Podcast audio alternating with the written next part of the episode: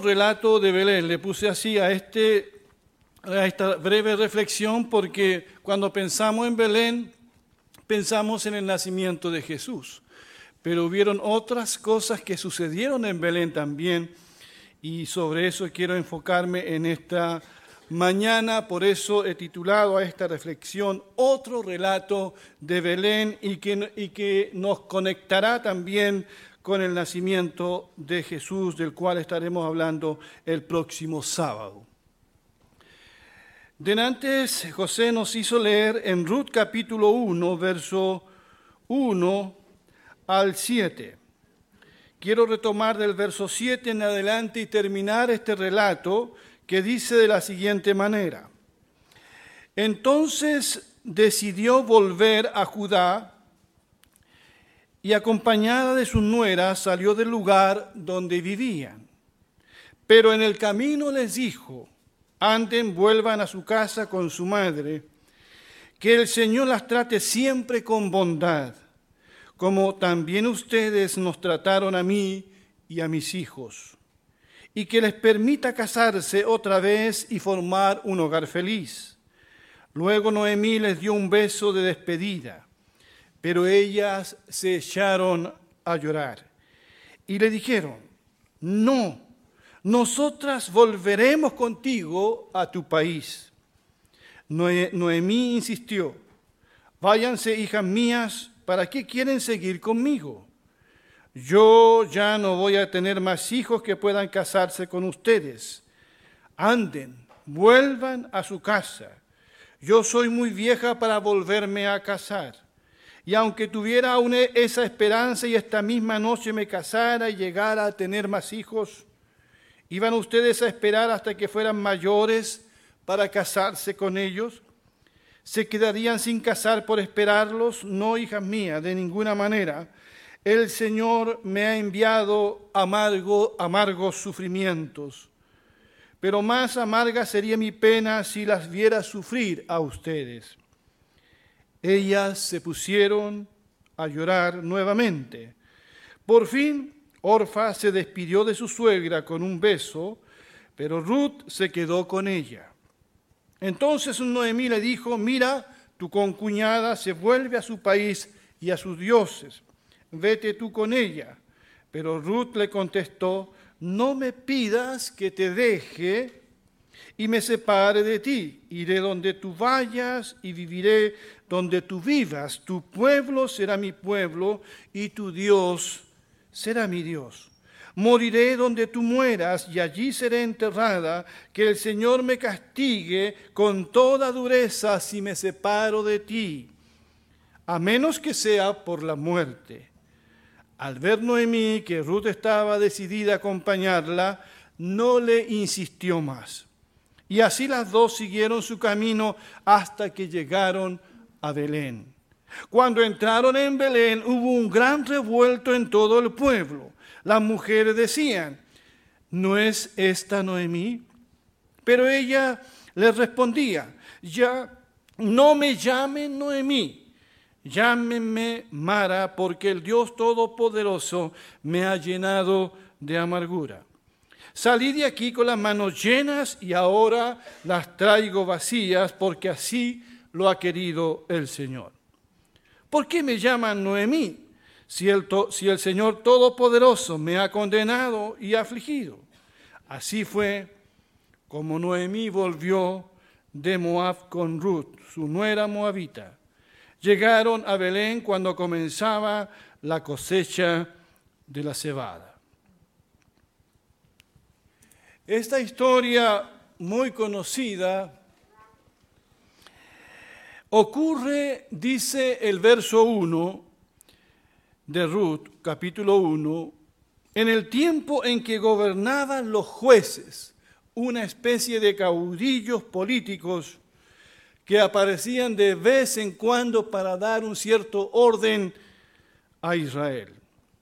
Así que ese periodo comprende los años 1400 a 1100 antes de Cristo, desde la muerte del gran Josué hasta el último juez que fue el profeta Samuel. antes de que Israel fuera gobernada por una monarquía. Y como ustedes saben, este fue un tiempo extremadamente difícil para Israel. Es cosa de ver cómo termina el libro de jueces. Cuando uno va al capítulo 21, verso 25, que es el último verso de este libro, dice, en aquella época aún no había rey en Israel, y cada cual hacía lo que le daba la gana. Miren cómo termina el libro. No es un final feliz. Es un final triste. Había una total anarquía. Cada uno hacía lo que bien le parecía. Y cuando uno lee la historia de, los jueces, del tiempo en que Israel fue gobernado por los jueces, descubre que hay varios ciclos de maldad, de apostasía, pero también varios ciclos de salvación que se fueron sucediendo uno tras otro. Fue un tiempo de inestabilidad espiritual, moral y política. El pueblo iba y venía en su búsqueda de Dios. La maldad y el arrepentimiento eran cíclicos. Pero Dios en medio de tanta oscuridad estaba trabajando silenciosamente para que llegara el rey más importante que tendría Israel. Tengan en, mente eso. Cuando la historia de Israel parece ser un círculo vicioso, el libro de Ruth nos dice que Dios es soberano y cumple su propósito. Este libro nos recordará que en medio del caos, Dios siempre está trabajando, está obrando para su gloria. Como ustedes habrán notado, el primer capítulo de Ruth nos habla de un tiempo de hambre, de un tiempo de escasez en Israel. Hambre que se sintió hasta en Belén mismo. ¿Alguien sabe qué significa Belén? Marta debe saber. ¿Qué significa Belén? Casa de pan, casa de abundancia. Pero sucede que Belén no le hizo honor al nombre. Y empieza a haber escasez y hambre y cesantía en la misma Belén. Una contradicción, pero así fue. Fue en esta misma Belén donde siglos más tarde no habría un lugar para que naciera, ¿quién? El Hijo de Dios. Y entonces, una familia, la familia de Elimelech, tiene que cruzar la frontera en busca de mejores oportunidades. ¿Y cuántas familias a propósito no han hecho lo mismo? La ONU declaró el 18 de diciembre, tres días más, como el Día Internacional del Migrante. Y esta familia tuvo que también migrar, salir de su tierra para ir en busca de mejores horizontes a otro lugar. Aún nuestro Señor Jesucristo también fue un refugiado cuando ante la amenaza de Herodes el Grande ellos, sus padres, lo llevaron a Egipto. Nunca olvidemos eso. Así que el Señor, mejor que nadie, entiende toda esta migración, este ir y venir de gente de un lugar a otro, buscando mejores oportunidades. Muchos años antes, los antepasados de Elimelech, sus abuelos, sus tatarabuelos llegaron a esta tierra de Israel, de Palestina, tierra que fluye leche y miel, pero ahora no está fluyendo leche y miel. Entonces Elimelech tiene que tomar a su familia y vuelve de donde sus antepasados vinieron. Este relato de Belén es una ilustración entonces de lo que ocurrió en los días de los jueces. Y van en busca de mejores oportunidades al otro lado del río Jordán y llegan a Moab. Cuando uno lee en la Biblia cuál es, el origen de Moab, uno se sorprende. Allí en Génesis 18 y 19, esos capítulos que son como novelas no aptas para todo público. Moab fue producto de una relación incestuosa de Lot con una de sus hijas. Algo que ellos aprendieron estando en Sodoma. Y Ruth es de origen moabita. Su origen está ligado de alguna forma a Sodoma. Y digo esto, hago notar esto para que entendamos cómo en los planes de Dios, en los planes del Señor, Él siempre hará algo grande. Es interesante cómo los nombres de los personajes de este relato nos dicen también el drama que están viviendo. Noemí, que significa dulzura, delicia, se casó con Elimelech, que significa Dios es mi rey. Parece que todo iba bien hasta ahí, hasta que tuvieron dos hijos. Y uno se llamó Malón, que significa enfermo, y el otro Kelión, que significa fracaso. ¿No nos dice algo esto? Es un relato de dulce y agraz, como la vida misma como fue el periodo de los jueces. Por eso digo que Ruth es una buena ilustración del libro de los jueces. Parece que esta familia, la familia de Elimelech, fue una familia muy bendecida en un tiempo. Pero vinieron los años de las vacas flacas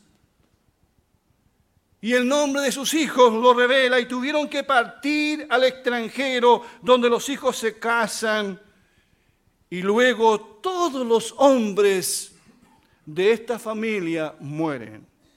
Elimelech murió, Malón y Kelión murieron también.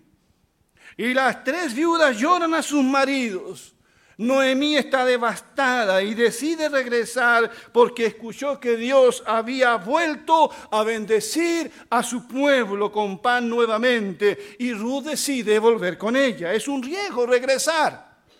Es un tiempo difícil. Es un tiempo en el que Israel está en una anarquía total.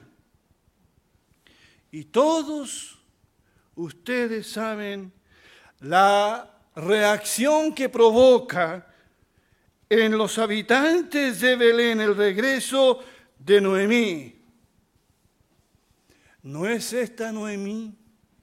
La conocen, la recuerdan, pero no es la misma Noemí que salió de Israel, es otra. Y Noemí llega a decir, no me llamen Noemí, llámenme amargura. Y Noemí hace lo que muchas veces nosotros hacemos. Culpa a Dios. Culpa a Dios de lo que está pasando. Eh, Noemí no entiende nada de que detrás de todo eso Dios está obrando. Y Dios está cumpliendo un propósito. Dios siempre está trabajando. Y el capítulo 2 nos confirma que las cosas no ocurren por casualidad.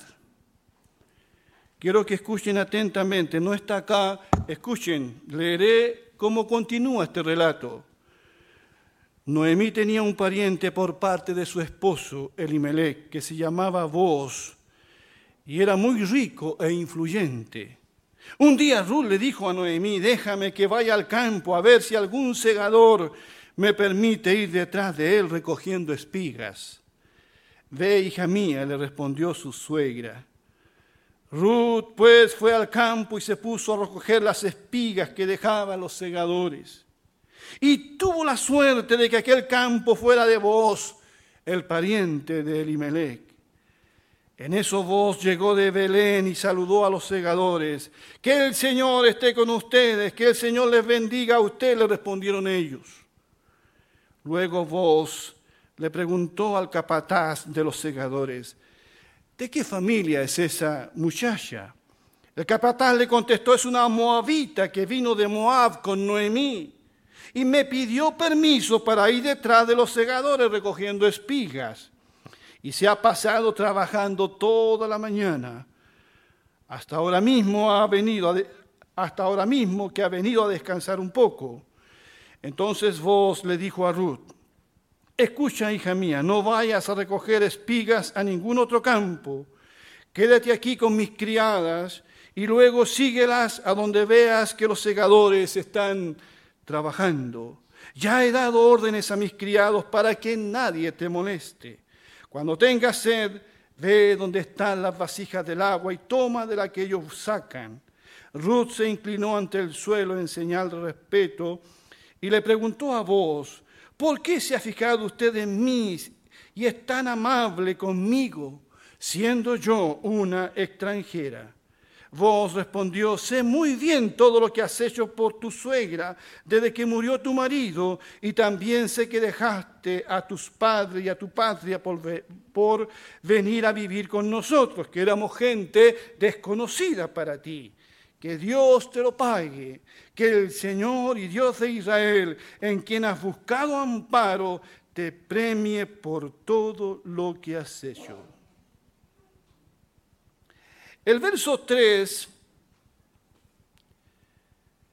en la versión que estoy leyendo, dice que, que, eh, perdón, que Ruth tuvo la suerte de que aquel campo fuera de vos. ¿Cuántos creen que esto fue producto de la suerte? De la buena suerte de Ruth. ¿Fue casualidad que Ruth se encontrara con vos, el soltero más codiciado de todo el pueblo? Era rico e influyente. Esto es mejor que una novela turca, por si acaso.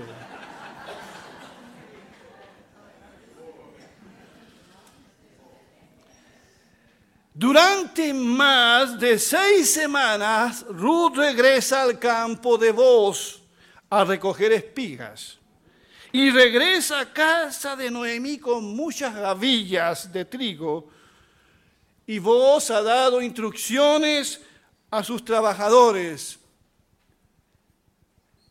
Y le dice, por favor, en la hilera donde va Ruth, dejen algunas espigas de trigo caer. O no cosechen todo para que ella tenga que, llevar a Noemí y a su familia. Y Ruth, muy inocente, regresa donde su suegra, bendecida con, trigo, pensando que todo ha sido su esfuerzo. Pero Noemí se da cuenta que algo está pasando aquí. Algo está pasando en el corazón de vos. Por eso en el capítulo 3, Noemí le da algunos consejos a Ruth. Alguien dijo que el capítulo 3 de Ruth bien podría titularse cómo conseguir marido.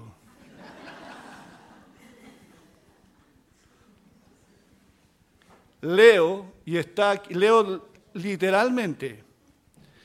Dice el capítulo 3, un día Noemí le dijo a Ruth, hija mía, yo debo buscarte un esposo que te haga feliz. Mira a nuestro pariente vos, con cuya criadas estuviste trabajando para ir esta noche al campo a separar el grano de la paja. Haz pues lo siguiente, báñate. No lo digo, no lo estoy inventando, no lo estoy inventando. Báñate y perfúmate y ponte tu mejor vestido y vete allá, pero no dejes que vos te reconozca. Antes que termine de comer y beber, van a volver a su casa a leer el, libro de Ruth. Estoy seguro. ¿Mm? ¿Ya? Fíjate bien en dónde se acuesta a dormir. Entonces ve y destápale los pies.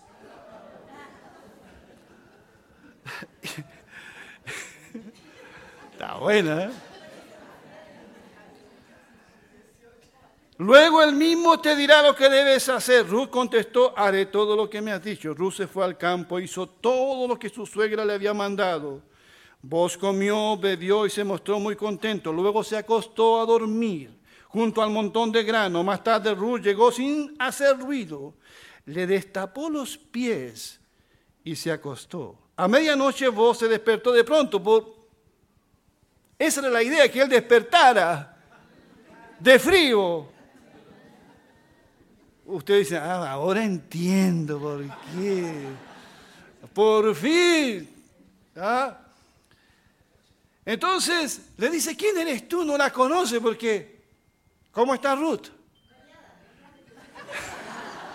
Sí, está bañada, perfumada, vestida de otra manera. Y, y vos piensas que es un ángel. Le dice, ¿quién eres tú? Soy Ruth, su servidora, contestó ella. Usted es mi pariente más cercano y tiene el deber de ampararme. Quiero que se case usted conmigo. Que el Señor te bendiga, dijo vos. Ahora más que nunca has mostrado que eres fiel a tu difunto esposo. Bien podría haberte, haber buscado a otro más joven que yo, pobre o rico, pero no lo has hecho. No tengas miedo, hija mía, que todos en mi pueblo saben que ya eres una mujer ejemplar. Por eso yo haré lo que me pida. Sin embargo, aunque es verdad que soy pariente cercano tuyo, tú tienes otro pariente aún más cercano que yo. Quédate aquí esta noche. Si mañana él quiere cumplir con sus deberes de pariente. Es todo un tema cultural este, de ese tiempo, ¿ya? Que lo haga, pero si no lo hace, te prometo delante del Señor que yo lo haré Ahora duérmete hasta que amanezca. Ruth durmió aquella noche a los pies de vos. Al día siguiente se levantó antes del amanecer, cuando todavía estaba muy oscuro, porque vos había dicho, nadie debe saber que esta mujer ha venido al campo. Entonces vos le dijo, quítate la capa y sujétala bien. Mientras Ruth sostenía su capa, vos echó en ella más de 40 kilos de cebada. Luego la ayudó a echarse la carga sobre el hombro y ella se fue a la ciudad. Cuando Ruth llegó a donde estaba su suegra, esta le preguntó, ¿qué tal te fue, hija mía? Ruth le contó todo lo que vos había hecho por ella y añadió, me dio toda esta cebada y me dijo, no debes volver a tu suegra con las manos vacías. Entonces Noemí dijo, ahora hija mía, espera a ver qué pasa. Este hombre dice, no descansará hoy hasta dejar resuelto el asunto. Hasta aquí nomás llegamos.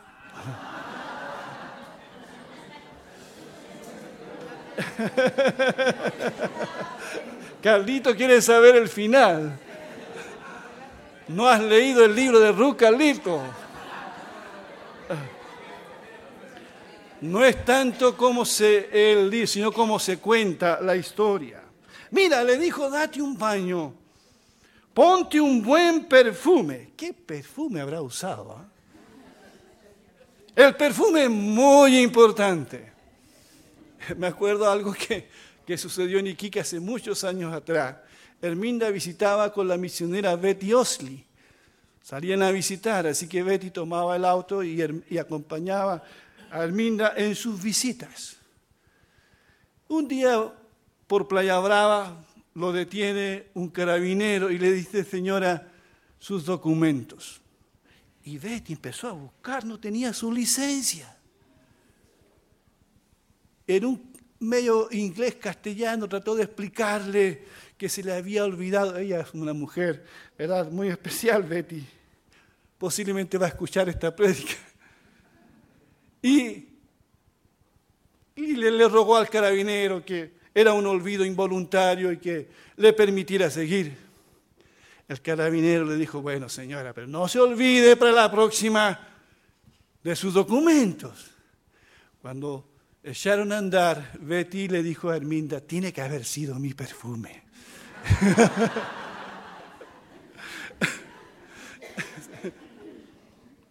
¿Mm? ¿Qué qué perfume. Ponte tu mejor vestido porque vos la habías visto siempre con su vestido, con su ropa de trabajo. Cuento corto. Vos terminó casándose con Ruth, la moabita. Tienen un hijo. Y el libro de Ruth termina con la celebración de un nacimiento. El niño que ha nacido es Obed, quien llegó a ser el abuelo del rey David. Por eso cuando uno lee en Mateo 1.11 dice, esta es una lista de los antepasados de Jesucristo que fue descendiente de David y de Abraham. O sea, Ruth fue una de las abuelas de Jesús, fue una antepasada de Jesús. Ruth, la moabita, forma parte del árbol genealógico de nuestro Señor Jesucristo. ¿Fue todo esto un mero accidente? ¿Es producto del azar? Dios se vale de muchas circunstancias para llevar a cabo sus propósitos geniales y cumplir el plan de traer nada menos que a su Hijo Jesucristo al mundo en el tiempo señalado por él mismo. Por eso dice en el libro de Gálatas capítulo 4, verso 4 al 5, pero cuando se cumplió el tiempo, Dios envió a su Hijo que nació de una mujer, sometido a la ley de Moisés, para rescatarnos a los que estábamos bajo esa ley y concedernos gozar de los derechos de hijos de Dios. ¿Cuántos dicen amén? El tema que quiero dejar con ustedes, la reflexión que quiero dejar con ustedes es que en los días más oscuros y más difíciles del pueblo de Israel, días de caos político, días de apostasía, días de vaca flaca, de hambre, de migración, Dios en silencio estaba trabajando y obrando para traer al Salvador al mundo. Ruth, una mujer extranjera, nada menos que moabita, de origen pagano, sin ninguna posibilidad de ser restaurada como persona, como mujer, por la tragedia que vivió. Pero fue un instrumento en las manos de Dios. Dios bendijo a esta mujer, Dios la salvó, Dios le dio mucho más de lo que ella jamás imaginó en su vida en los peores momentos que vivía la región. La historia de Ruth nos recuerda qué es la gracia de Dios y para quién es esa gracia. Noemí vio partir a su esposo y a sus hijos. Todo esto ocurre lejos de su país de origen. Decide volver. Sí, vuelve más vieja con huellas del dolor vivido en su rostro. Vuelve humillada, vuelve amargada, vuelve enojada. Pero termina este relato de Belén con las siguientes palabras. 4, 13 al 17. Así fue como vos se casó con Ruth y se unió a ella y el Señor permitió que quedara embarazada y que tuviera un hijo. Entonces las mujeres decían a Noemí, alabado sea el Señor.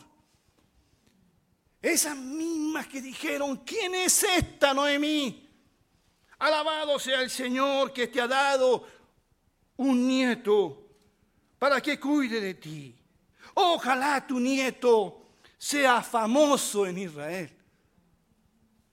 Él te dará ánimos y te sostendrá en tu vejez, porque es el hijo de tu nuera, la que tanto te quiere y que vale para ti más que siete hijos.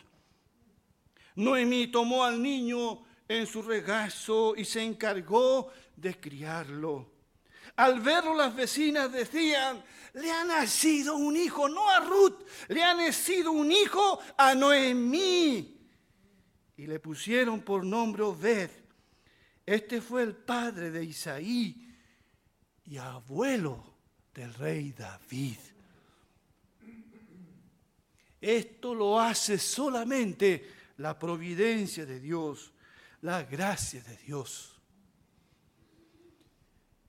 Hemos vivido días de incertidumbre y confusión como país, muy parecido a lo que se vivió en el tiempo de los jueces. Pero yo estoy seguro que Dios algo va a hacer. Dios está obrando de las peores cosas que nos puedan ocurrir. Dios siempre está obrando para su gloria. ¿Cuántos dicen amén? Otra historia de Belén.